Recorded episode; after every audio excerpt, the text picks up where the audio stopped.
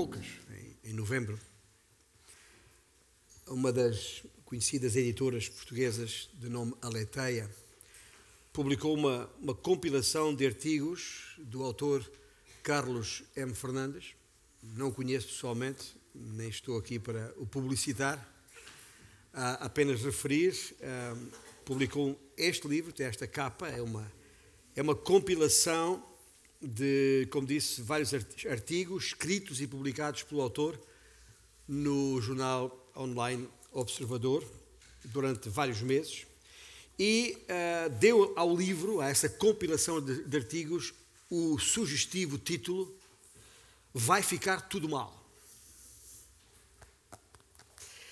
Precisamente o título do, do artigo, que é o antepenúltimo neste livro, e lá pela página 98 deste livro, e que na verdade é um verdadeiro ensaio sobre esperança. Eu não sei se o homem conhece o mesmo Jesus que nós conhecemos ou não, porque, como disse, não o conheço pessoalmente. Sei que naquilo que escreve se percebe que é um homem que teme a Deus. E a certa altura, nesse artigo em particular, escreveu, e passo a citá-lo, o inventário do tonel de Pandora, mais conhecido por Caixa de Pandora, não cessa de intrigar os helenistas, diz ele, helenistas é um termo, como sabemos, relativo à, à língua ou à antiguidade gregas, mas ele diz que o inventário do tonel de Pandora não cessa de intrigar os helenistas. Por que razão? Exíodo, ah, no seu épico poema escrito ah, no ano 700 a.C., Trabalhos e Dias, por que razão Exíodo guardou a esperança entre os maus.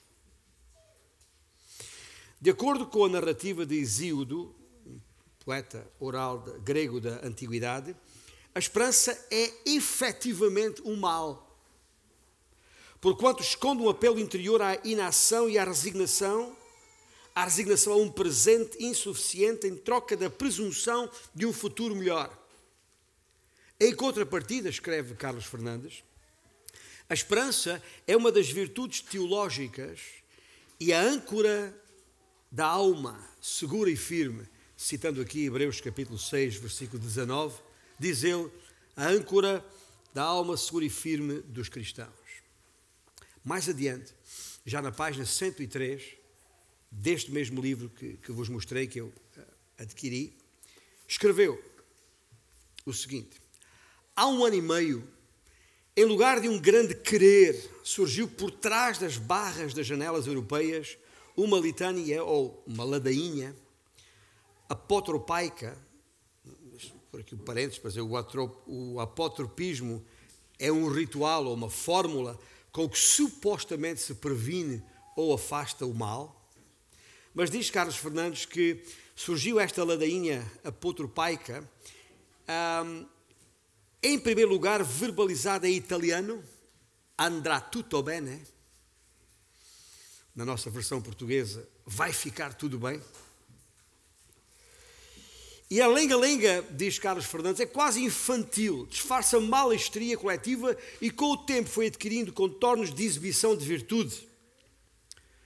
Na sua gênese panglossiana, outro daqueles termos esquisitos que nós não usamos todos os dias, mas que significa é, é, é uma orientação segundo a qual uh, se encara tudo com otimismo, sobretudo nas adversidades. É isso que significa panglossiana. Mas diz Carlos Fernandes, na sua gênese panglossiana, faz lembrar a história do homem que, ao cair de um edifício alto, vai repetindo à medida que passa por cada andar, até ao momento, está tudo bem. O lema é, por vezes, acompanhado do desenho de um arco-íris.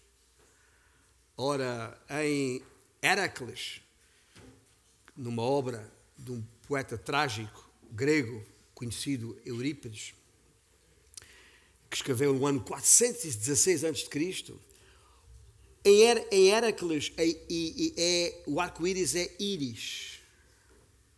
Já agora, digo eu, não, Carlos Fernandes que uh, arco-íris é uma designação humana. No texto bíblico, eh, este arco criado por Deus, ainda há pouco cantamos, os céus proclamam a glória de Deus. Eh, esse arco, é, na verdade, é o arco de Deus, no texto bíblico. Mas, na, na, na, na literatura grega, é Íris, que é a deusa do arco espectral. É ela quem induz no herói a loucura que o leva a matar a mulher e os filhos após resgatá-los de uma condenação à morte. A esperança percorre a tragédia de Eurípides e empurra as personagens através de muitas dificuldades, mas no final não fica tudo bem. Fim de citação de tudo o que eu queria dizer sobre Carlos Fernandes. Mas só para chamar a nossa atenção a algo que é muito familiar ao nosso imaginário desde que entramos nesta chamada pandemia e que os nossos políticos já estão disponíveis para lhe chamar de endemia.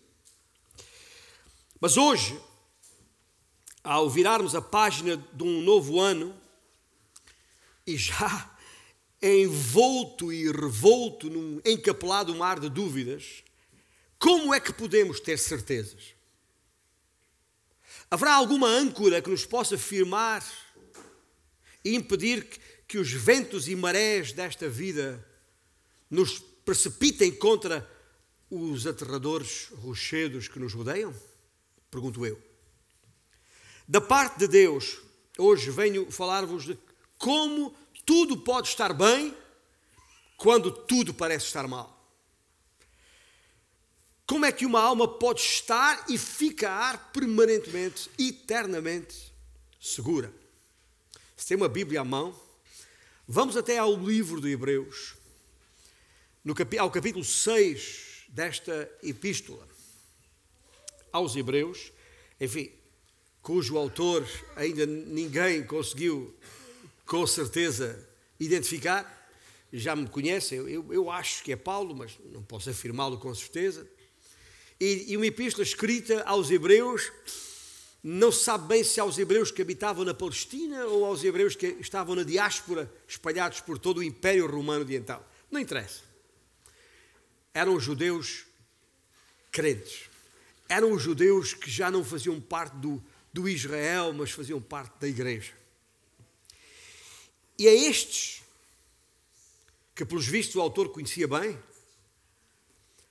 escreveu isto da parte do Senhor. Versículo, 3, versículo 1 do capítulo 6. Vamos ler os primeiros três versículos e depois saltar para o versículo 13. Por isso, pondo de parte os princípios elementares da doutrina de Cristo, deixemo-nos levar para o que é perfeito, não lançando de novo a base do arrependimento de obras mortas e da fé em Deus, o ensino de batismos e da imposição de mãos, da ressurreição dos mortos e do juízo eterno. Isso faremos se Deus permitir. Ponto, no versículo 3. Saltemos ao versículo 13.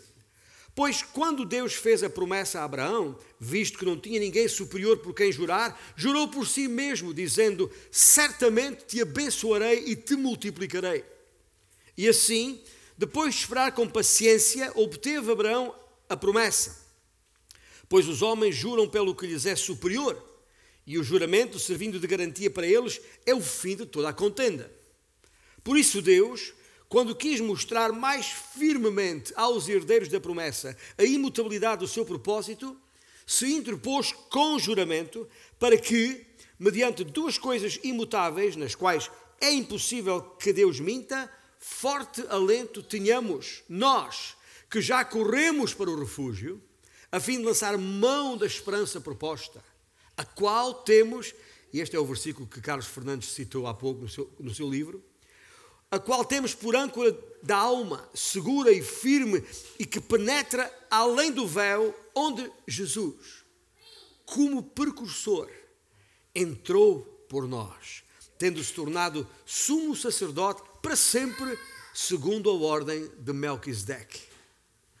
Que o Senhor abençoe Sua palavra esta é a palavra fiel que nós estamos considerando de maneira especial nesta manhã, primeiro domingo deste novo ano em que nos reunimos, e dizer-vos que, uh, costuma-se dizer, aliás, que ao virar do, do ano é, é um virar de página.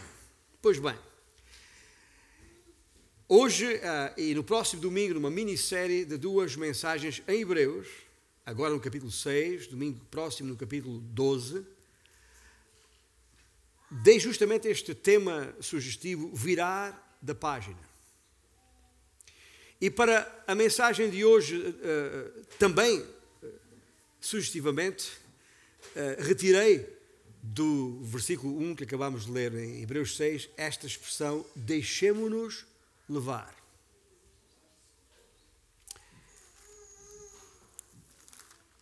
Como eu disse há pouco, ah, este texto, de, esta carta aos Hebreus, não sabendo quem a escreveu ao certo, nem sabendo exatamente onde se encontravam os destinatários, sabemos quem eram os destinatários.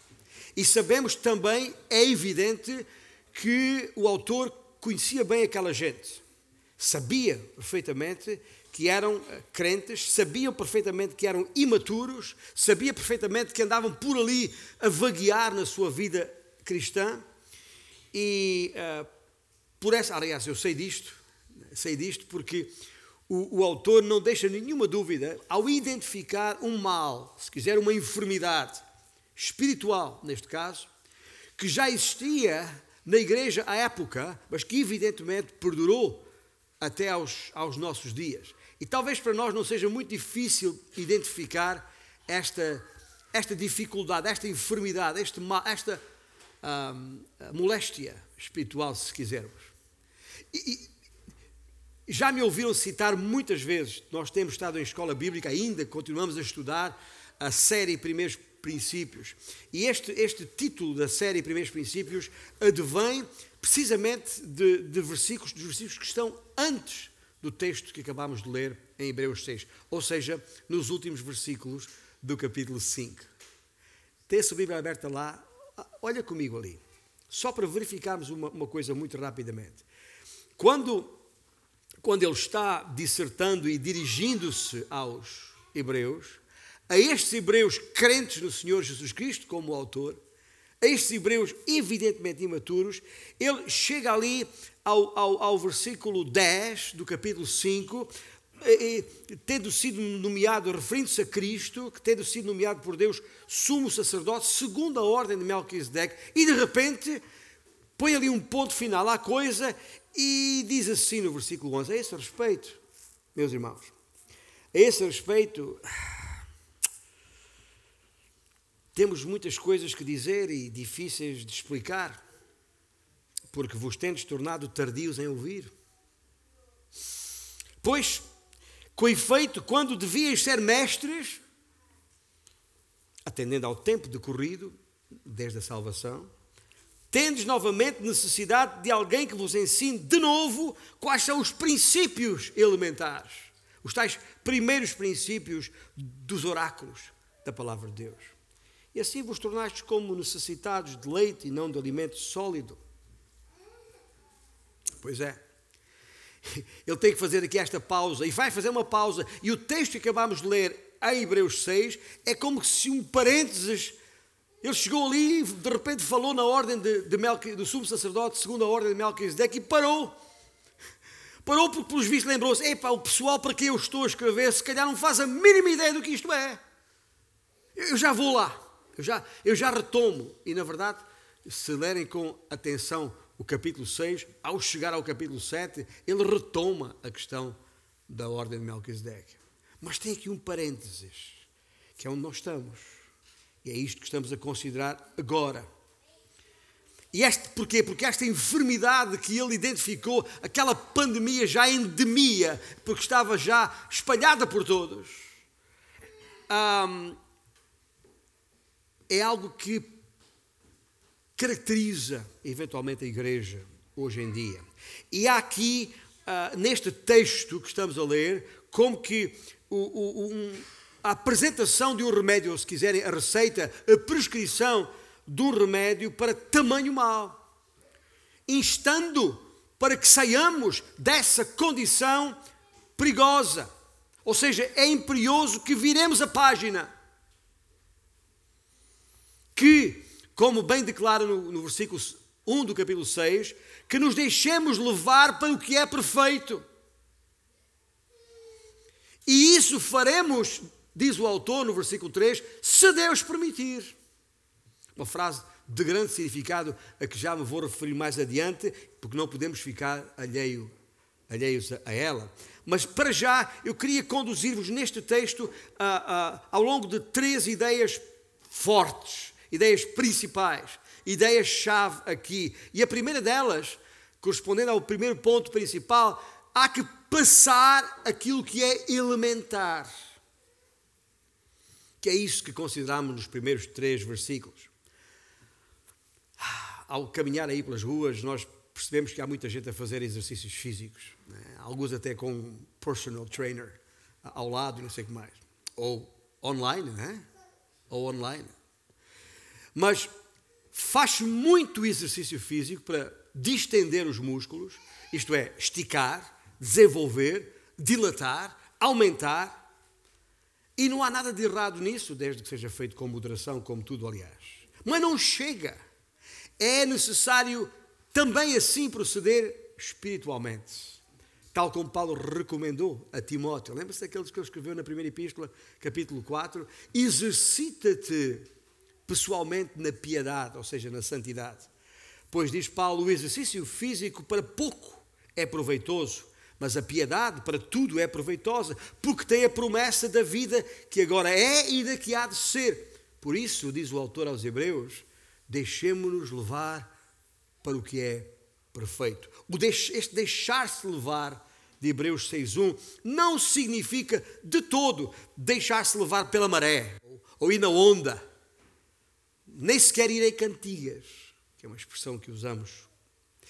Significa sim exercitar-se espiritualmente, desenvolver a fé que se tem ou que temos, a salvação que já alcançamos. Ou seja, por outras palavras, deixemos-nos levar para o que é perfeito significa prosseguir para a maturidade.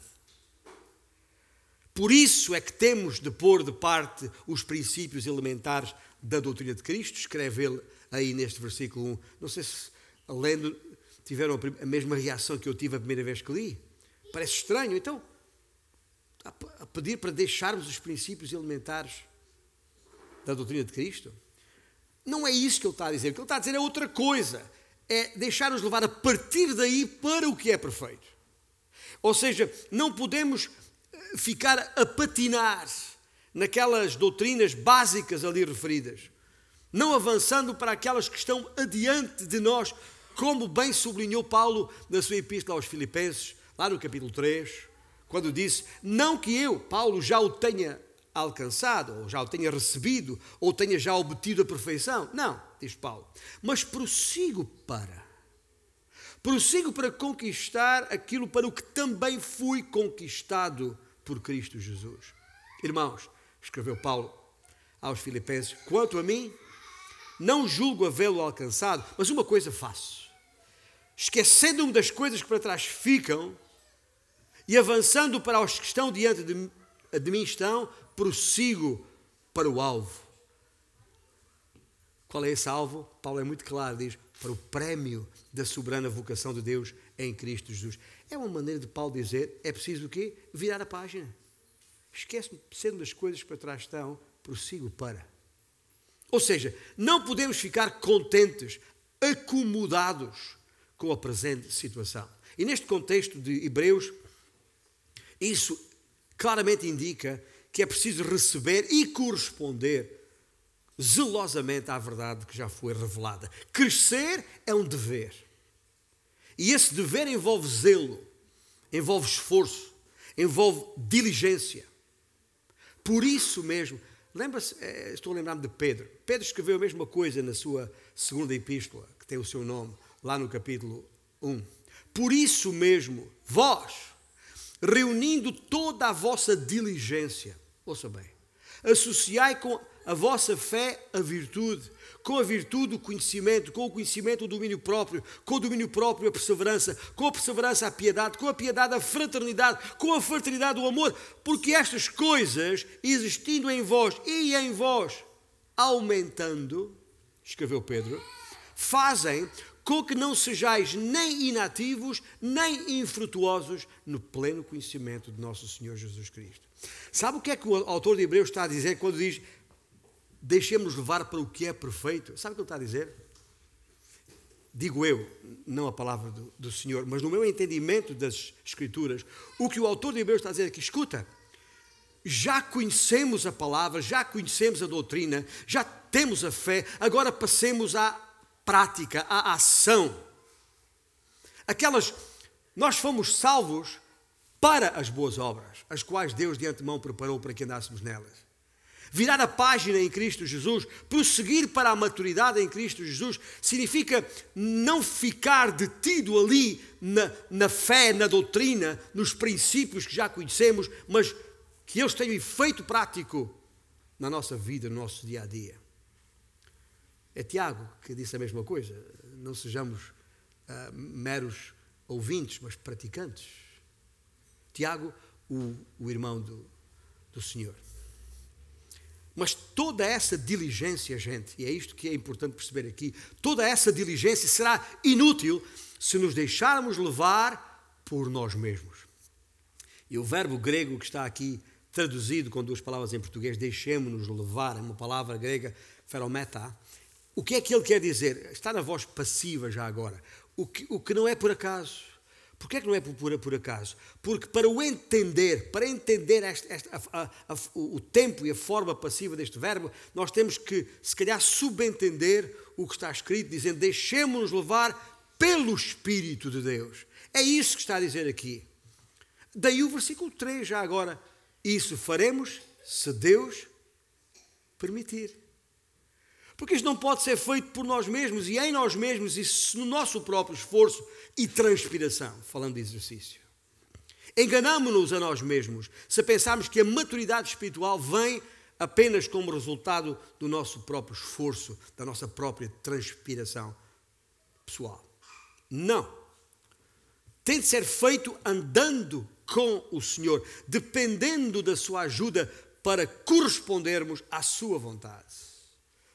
E aliás é isso que Paulo nos lembra em outros textos, a lembrar, escrevendo aos Romanos capítulo 8, dizendo: Pois todos os que são guiados pelo Espírito de Deus são filhos de Deus.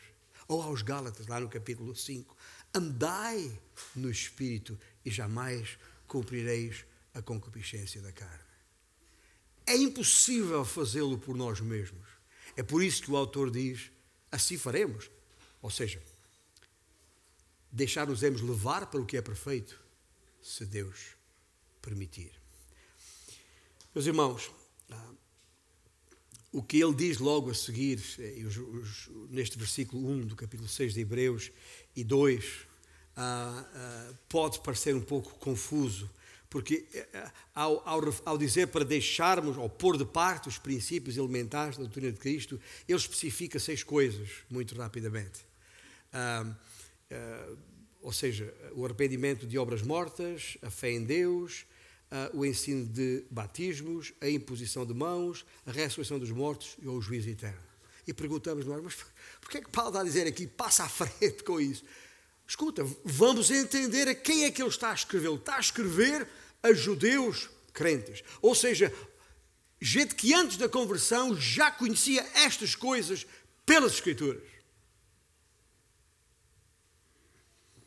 Já sabiam muito bem que, uh, o, o, o, uh, que a salvação não dependia das suas próprias obras. O arrependimento que salvava não tinha a ver na confiança nas suas próprias obras. Eles já sabiam isso nem, nem, nem precisavam saber de novo que precisavam de fé em Deus para confiar em Cristo. Já tinham. Lembra-se, são crentes, estão convertidos. Não precisavam de saber mais sobre o ensino de batismo. E já agora, a palavra batismo está aqui escrita, não tem nada a ver com o batismo eh, eh, em água, eh, o batismo do cristão. Tem, a ver com outras coisas, tem a ver com, com diferentes cerimoniais de índole religiosa. E é uma palavra que está associada a, a, lavagens espirituais. Não precisavam saber mais sobre a imposição de mãos, que também já fazia parte dos rituais sacrificiais e tinha a ver com a transmissão de bênção e nomeação uh, para funções específicas, nem muito menos de ressurreição dos mortos ou juízo eterno, doutrinas a respeito das quais o Senhor Jesus, mesmo enquanto esteve ali com eles, lhes falou tanto nestas coisas. Lembra-se quando, quando ele ressuscitou Lázaro, por exemplo? Já sabiam tudo isto. Já sabiam que a morte não era o fim de todas as coisas como muitos pensavam até ali. Eles já sabiam tudo isso, por isso é que o autor está a dizer o quê? Escuta, passa à frente, vira a página. Não fiquem presos a estas coisas. Cada um daqueles ensinos que estão ali referidos, elencados, aquelas seis áreas de estudo, são elementares no cristianismo, tal como já eram no judaísmo. E muitos daqueles seus leitores originais, originais já sabiam, já conheciam aquelas verdades mesmo antes da sua conversão. Eram básicas, eram elementares. E o que ele está a dizer aqui é que o que for ensinado no judaísmo foi preparatório. A própria lei foi o aio para nos conduzir a Cristo. Todo esse ensino foi preparatório. É tempo de prosseguir para a maturidade em Cristo. Mas, como muito bem diz o versículo 3, isso faremos se Deus permitir. Cresceremos espiritualmente, sim, mas na medida em que o Senhor nos capacite para isso. E mais uma vez fica evidente que o apóstolo, se foi mesmo Paulo que escreveu isto, ou outro apóstolo qualquer, se dirige aos cristãos neste texto. Uma vez que os descrentes, porque ainda sem vida, ainda não vivificados em Cristo Jesus, não poderiam crescer. Está a falar de crescimento, não se pode crescer se não tiver vida. Portanto, evidentemente está a escrever a crentes já vivificados em Cristo Jesus. Seria impossível aplicar a palavra da justiça às suas vidas ou exercitar as suas faculdades para discernir as coisas espirituais, como ele falou no final do versículo do capítulo 5. Lá no versículo 14, aliás, ele diz mesmo e há pouco não lemos o versículo, um, o versículo 14 do capítulo 5, que diz: Mas o alimento sólido é para os adultos, para aqueles que pela prática têm as suas faculdades exercitadas para discernir não somente o bem, mas também o mal. Portanto, está a falar aos crentes, o que já agora explica quem são aqueles que estão no versículo 4 do capítulo 6 agora, já estou no capítulo 6 de novo. O capítulo 4 é impossível, pois que aqueles que uma vez foram iluminados, e tal como as palavras seguintes que aparecem depois no versículo 9, ah, quando diz: ah, E quanto a vós outros, todavia, nós não temos, não é hoje o nosso tema, esta, esta, esta passagem aqui, a partir do, do, do versículo 4 e até ao, ao, ao versículo um, um, até ao versículo 10, que, que, que, nós não, aliás, até ao versículo uh, ah, 12, que nós não lemos hoje, porque é uma passagem polémica, é uma passagem que tem sido abusada e mal usada através dos séculos, com, uh, uh, muitas vezes referindo-se a, a, pessoas descrentes ou que não estão em Cristo. Tem nada a ver.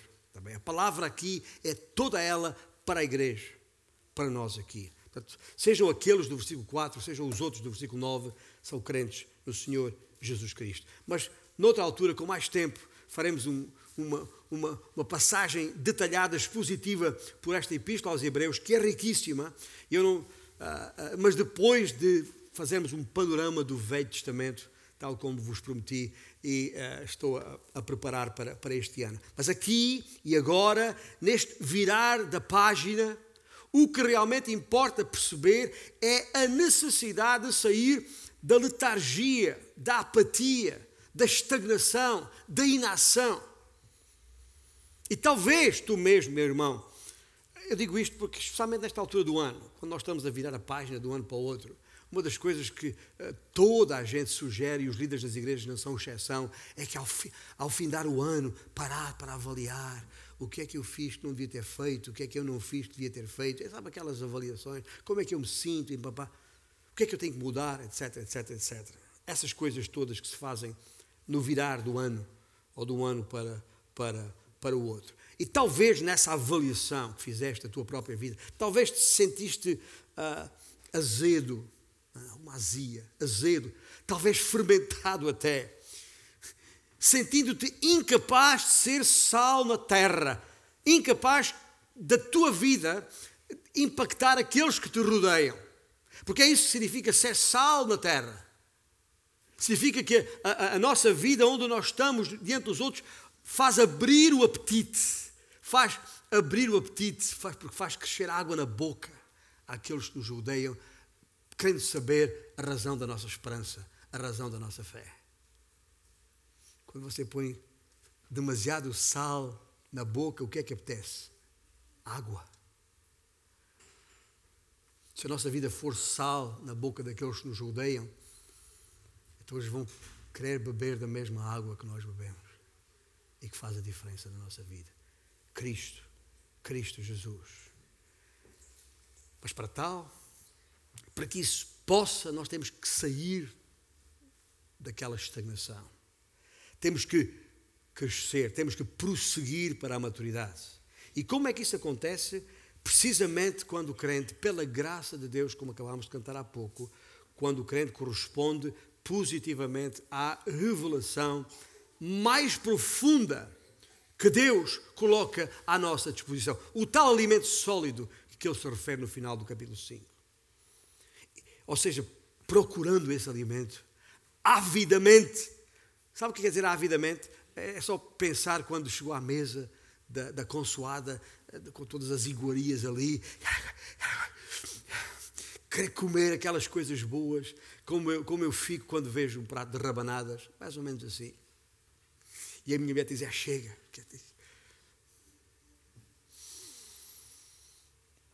Dá para perceber aquilo que o autor aqui nos alerta. Ou seja, o perigo de não passarmos de meros frequentadores de igrejas contenta, ou de igreja, contentados com as bonitas palavras do ensino básico e do preparatório, em vez de passar ao secundário e ao superior. Percebem? É, é basicamente isto. É basicamente isto. Até porque muitas vezes pensa, ah, essa coisa do ensino superior é só para alguns iluminados. Não é isso que a palavra de Deus diz. Aliás, não é o tema de Hebreus de todo. O tema de Hebreus é precisamente mostrar Cristo como superior a tudo mais que já sabiam das, das Escrituras ou já sabem da, da, da fé. Cristo é superior. O perigo de não passarmos de meros ouvintes daquilo que nos sabe bem ouvir. Ah, gostamos só de ouvir aquilo que. Sabe, é, usando aquela expressão que Paulo escreveu, aos, escreveu a Timóteo, quando se refere à coceira nos ouvidos, sabe? Aquela, ah. Paulo escreveu dizendo: Pois haverá tempo, haverá tempo em que não suportarão a sã doutrina. Está lá em, 1 Timóteo, em 2 Timóteo 4, 3. Haverá tempo em que não suportarão a sã doutrina, pelo contrário, cercar-se-ão de mestres segundo as suas próprias cobiças ou desejos, como que sentindo coceira nos ouvidos, e se recusarão a dar ouvidos à verdade, entregando-se a fábulas. Este é um perigo das igrejas hoje, que não pode não pode de maneira nenhuma ter lugar entre nós. Porque isso é, é esse estado de coisas. O, o, o, dar ouvidos àquilo que sabe bem ouvir, em vez de ouvir a, a palavra da verdade que tantas vezes nos confronta e nos incomoda. Quando ouvimos apenas aquilo que gostamos de ouvir, ficamos assim mesmo, a, a, amortecidos e apagados. Eu lembro muito bem que a minha, a minha, a minha filha, agora já, se calhar já não devia dizer isto, que é uma mulher casada. Quando era menina, criança, lá em casa, quando, quando ela se sentava ao meu lado e eu começava a coçar-lhe assim nas, nas costas e tal.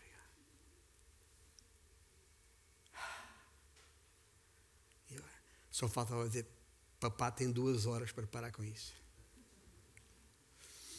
Porque a gente gosta, quando a coisa começa a soar bem no ouvido, a gente gosta de ouvir. Mas é exatamente isso que acontece: encostamos-nos e deixamos-nos estar amortecidos, apagados, raquíticos, entorpecidos, como que anestesiados por palavras bonitas, mas superficiais, incapazes de nos fazer avançar para um conhecimento superior, mais profundo a respeito de, de, de Cristo, que nos impede de prosseguir para, para níveis de maturidade que nos tornem mais capazes de sermos praticantes da verdade, essa verdade que liberta, essa justiça que transforma. É isso que o autor de Hebreus diz quando diz: deixemos-nos levar para o que é perfeito. Há que passar do elementar. Passa à frente. E qual é a segunda ideia que ah, ah, o Paulo nos apresenta aqui no texto que nós lemos a partir do versículo 13? Há que, para isso é preciso firmar na promessa. É preciso firmar na promessa e estes versículos. Voltando aqui ao nosso texto, e nestes versículos 13 e seguintes, verificamos que o autor prossegue para uma exposição uh, da precisão e da fiabilidade da promessa de Deus a todos os que estão em Cristo Jesus. Ou seja, este texto que já lemos há pouco contém um, um forte argumento em defesa da segurança eterna da salvação. Aliás, mais uma razão para vos dizer que é muito improvável que aqueles versículos 4 a 12 que nós não lemos possa sequer sugerir a possibilidade de um herdeiro da promessa, como ele fala aqui, perder a salvação, como alguns sugerem. Tem nada a ver. É mais uma daquelas cenas de tirar um versículos fora do seu contexto e, e, e, e ficar off. Sendo verdade que ao chegar ao versículo 13, o autor muda o seu género literário, ou seja, passa da exortação para a exposição, retomando o tema que havia interrompido lá no, em 5, no capítulo 5, versículo 10. Permitam-me que, que eu mantenha aqui nesta manhã e para o efeito de virar da página, mantenha este tom exortativo e não expositivo.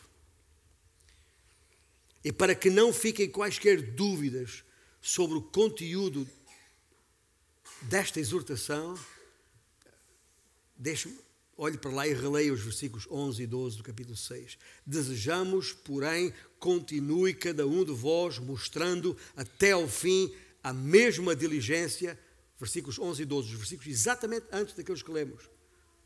Desejamos, porém, continue cada um de vós mostrando até ao fim a mesma diligência para a plena certeza da esperança, para que não vos torneis, ouça bem, para que não vos torneis indolentes, mas imitadores daqueles que pela fé e pela longanimidade herdam as promessas. E logo de seguida, como já lemos, o autor expõe a base em que nos devemos firmar, estribar certamente não na nossa própria, no nosso próprio entendimento. Apresentando-nos neste texto o exemplo de Abraão, qual protótipo de fé e longanimidade que devemos seguir, cujo exemplo devemos seguir. Aliás, que é evidente em toda a epístola aos Hebreus, e não apenas nestes versículos. E há aqui duas coisas neste firmar da promessa, na promessa, que, que Paulo nos diz. Uma é, desde logo, a garantia de cumprimento. Há aqui uma garantia, ou seja, esta encorajadora promessa a que o autor se refere foi aquela que Deus deu a Abraão logo após aquele seu impressionante ato de, de, de obediência ao Senhor. Lembra-se quando o Senhor lhe pediu para que subisse ao Monte Moriá e sacrificasse o seu próprio filho? Se quer um exemplo para mostrar a, a diferença entre a fé e as obras e como é que a fé sem as obras é inoperante, está aí um, um exemplo fortíssimo disso. Abraão, disposto, disposto a fazer exatamente como o Senhor mandou, porque ele tinha plena confiança em Deus. Tinha a certeza que, na eventual morte de seu filho Isaac, mesmo que seu filho Isaac morresse, a promessa que o Senhor lhe havia dado seria cumprida, sem a mais pequena dúvida.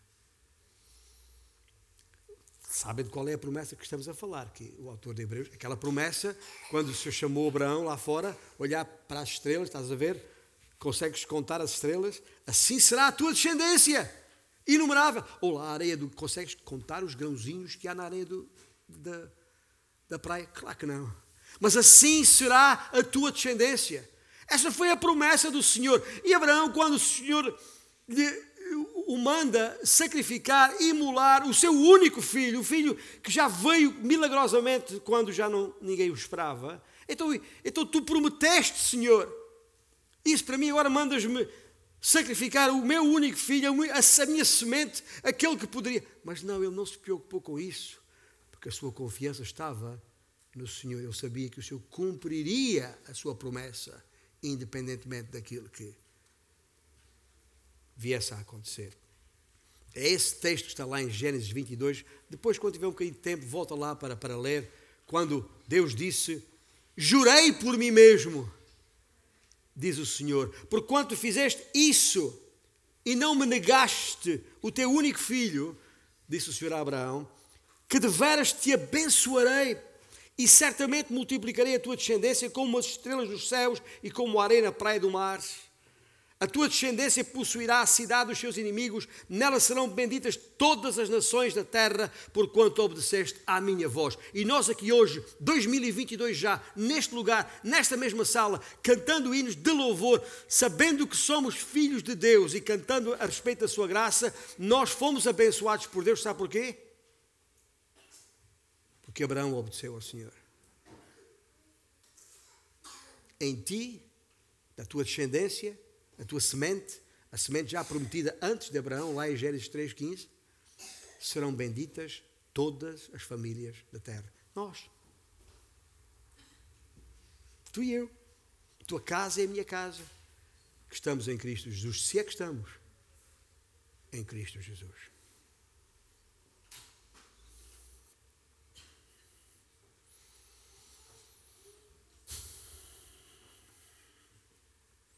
Abraão subiu ao monte Moriá, conforme a instrução do Senhor, obedecendo-lhe e nele confiando.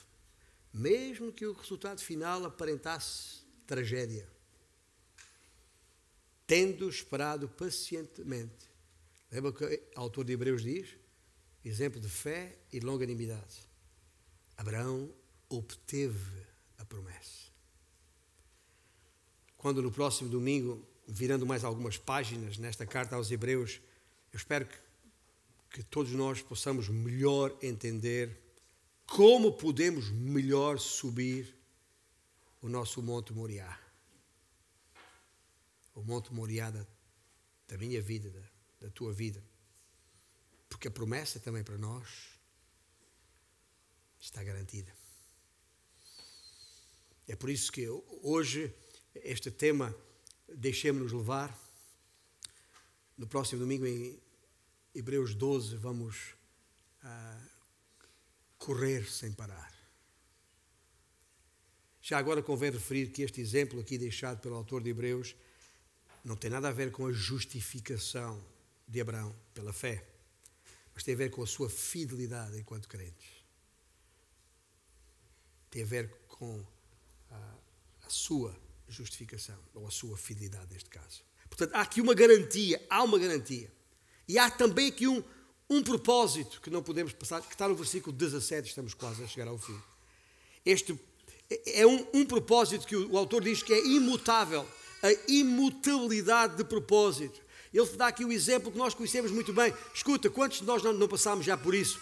Quando, numa conversa com alguém, aí na rua ou no café ou lá em casa, estamos a discutir um assunto qualquer. Sobre... Quando nós queremos pôr fim à, à discussão, quando na argumentação que estamos a trocar com o nosso ou os nossos interlocutores queremos acabar com a discussão, como diz o autor Hebreus, quando queremos pôr fim à contenda, o que a gente faz? Epá, epá se, eu, se eu não estou a falar a verdade, eu caia já aqui, ou então juro por Deus, ou juro pela Senhora de, de alguidares de baixo. Ou, ou, ou, juro pela alminha da minha, da minha mãe, juro pela saúde dos meus filhos. Já ouviu isto? É, é, é, quando a pessoa quer pôr fim à, à conversa. Agora, o que eu estou a dizer é, é isto e acabou. Bom, o que temos aqui neste texto é exatamente a mesma, a mesma ideia, só que é Deus quem jura. E Deus, como Deus não tem ninguém superior a Ele, jura por si mesmo. Jurou por si mesmo. O que significa o quê? Sabe o que é isso significa? Significa que a sua palavra é garantida pela perfeita e santa natureza do seu caráter. Ele não precisa jurar por coisa nenhuma superior a Ele, porque ninguém é superior a Ele. E Ele é perfeito no seu caráter. Eu estava a ler isto e lembrei-me, porque todos os anos temos cenas do género, quando, quando assistimos pela televisão à, tomada de posse de algumas pessoas em cargos públicos e ouvimos repetir aquela frase: Juro por minha honra. Já ouviu isto? E depois a gente mais tarde vê os atos desse, desses mesmos que disseram juro por minha honra e alguns deles acabaram em, em, em, em prisão. e a gente fica a pensar, pá. Pois é, Jeremias tinha, tinha razão. Maldito o homem que confia no homem. A nossa confiança tem que estar no Senhor. Sabe porquê? Porque o Senhor não falha. O Senhor é perfeito. O seu caráter é também Ele imutável. E na imutabilidade da, da, da sua natureza está a, a, a, sua natureza divina, claro, está intrínseca, ou seja, é inerente a imutabilidade do seu propósito que o autor de Hebreus nos fala. Não há razão para esperar outra coisa senão uma promessa de cumprimento imutável. E é por isso que nos podemos firmar nisso, firmar nesta promessa. Deus não falha, Deus não muda, Deus é imutável, é, é perfeito, os seus caminhos, o seu caráter também. Finalmente, e só para fechar, uma palavra rápida sobre, e, preparando o caminho para o próximo domingo, uh, é preciso alcançar a esperança. A esperança uh, de que me referi no início da, da mensagem, quando citei Carlos Fernandes no, no seu livro, que eu chamei de um ensaio sobre a esperança. Portanto, e para que não subsistam dúvidas, Deus deu a Abraão uma dupla garantia de que cumpriria o que prometera. E essa dupla garantia é enfatizada aqui com duas imagens muito bonitas, mas que é fácil guardar na nossa mente. A primeira é um, um alento forte. Versículo 18, versículo 18 diz: Para que, mediante duas coisas imutáveis nas quais é impossível que Deus minta, forte alento tenhamos. Nós, que já corremos para o refúgio. Lindo isto. As duas coisas imutáveis que ele fala aqui são a promessa de Deus e o seu juramento. Forte alento. Eu diria, fazendo aqui uma. uma espero que os, os músicos presentes na sala me, me corrijam se eu estou a cometer alguma, algum erro técnico, mas nas pautas das músicas aparece lá um F de forte para que, para que, seja, que se toque com força. É? Mas depois também há uma outra figura, não sei se chama figura ou não, que é dois Fs, juntos, certo? Que quer dizer fortíssimo. Portanto, quando falamos aqui em, em, em dupla garantia, são dois Fs. É um forte alento, que é para tocar com. sem margem para, para dúvidas, e que se ouça bem o que está aqui escrito. É a dupla promessa de Deus a Abraão lá atrás. Pode e deve servir de duplo encorajamento para as nossas vidas hoje, para mim e para ti que nesta manhã me ouves. É o forte alento, porque também Deus a nós promete, prometido bênçãos futuras. É interessante que esta, esta imagem uh, que ele recolhe aqui, lembra-se que eu falei no, no, no, início, ele sabia que os, os autores, ou melhor, os leitores desta sua epístola, conheciam bem as Escrituras. E no Velho Testamento, lá na lei, é, teriam que verificar isso, quer no, no livro de, de, Números, capítulo 35, quer depois em Josué 20. Na lei, o Senhor, na altura da conquista da terra prometida, o Senhor orientou o povo e os líderes para designarem, escolherem seis cidades de refúgio. Seis cidades de refúgio.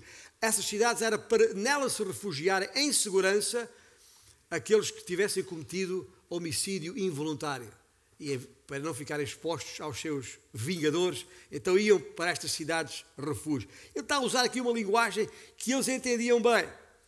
Está bem? E quando ele diz neste versículo 18, temos forte alento, tínhamos nós que já corremos para o refúgio.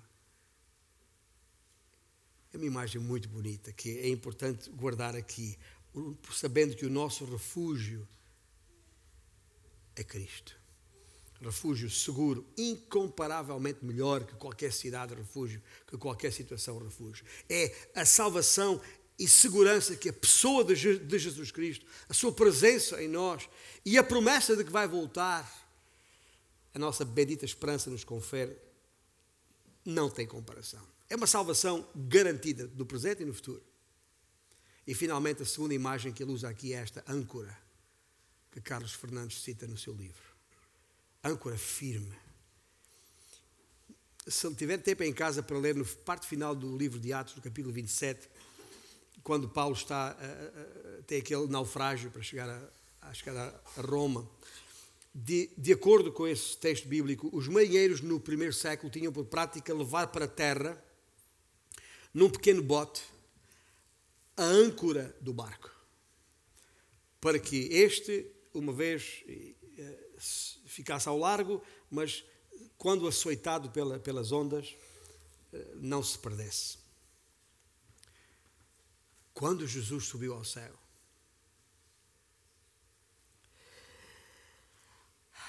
levou consigo a âncora da nossa vida, deste, deste barco, desta embarcação é a nossa esperança, a nossa certeza da recompensa e da herança eterna. Porque enquanto estamos aqui açoitados pelas intempéries desta vida, fustigados pelos vendavais que nos açoitam, lembre-se que este, este barco tem uma âncora que está em terra firme o céu, onde o Senhor Jesus está, assentado à destra do Pai e de onde há de voltar.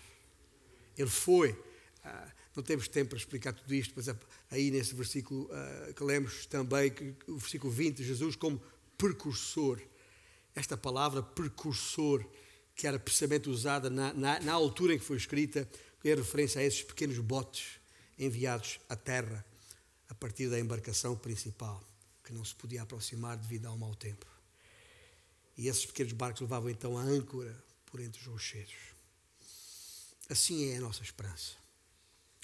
Firmemente segura nos céus, Jesus Cristo, que serve de âncora segura e firme das nossas almas. Não é isso que está escrito lá? É esta imagem que precisamos guardar.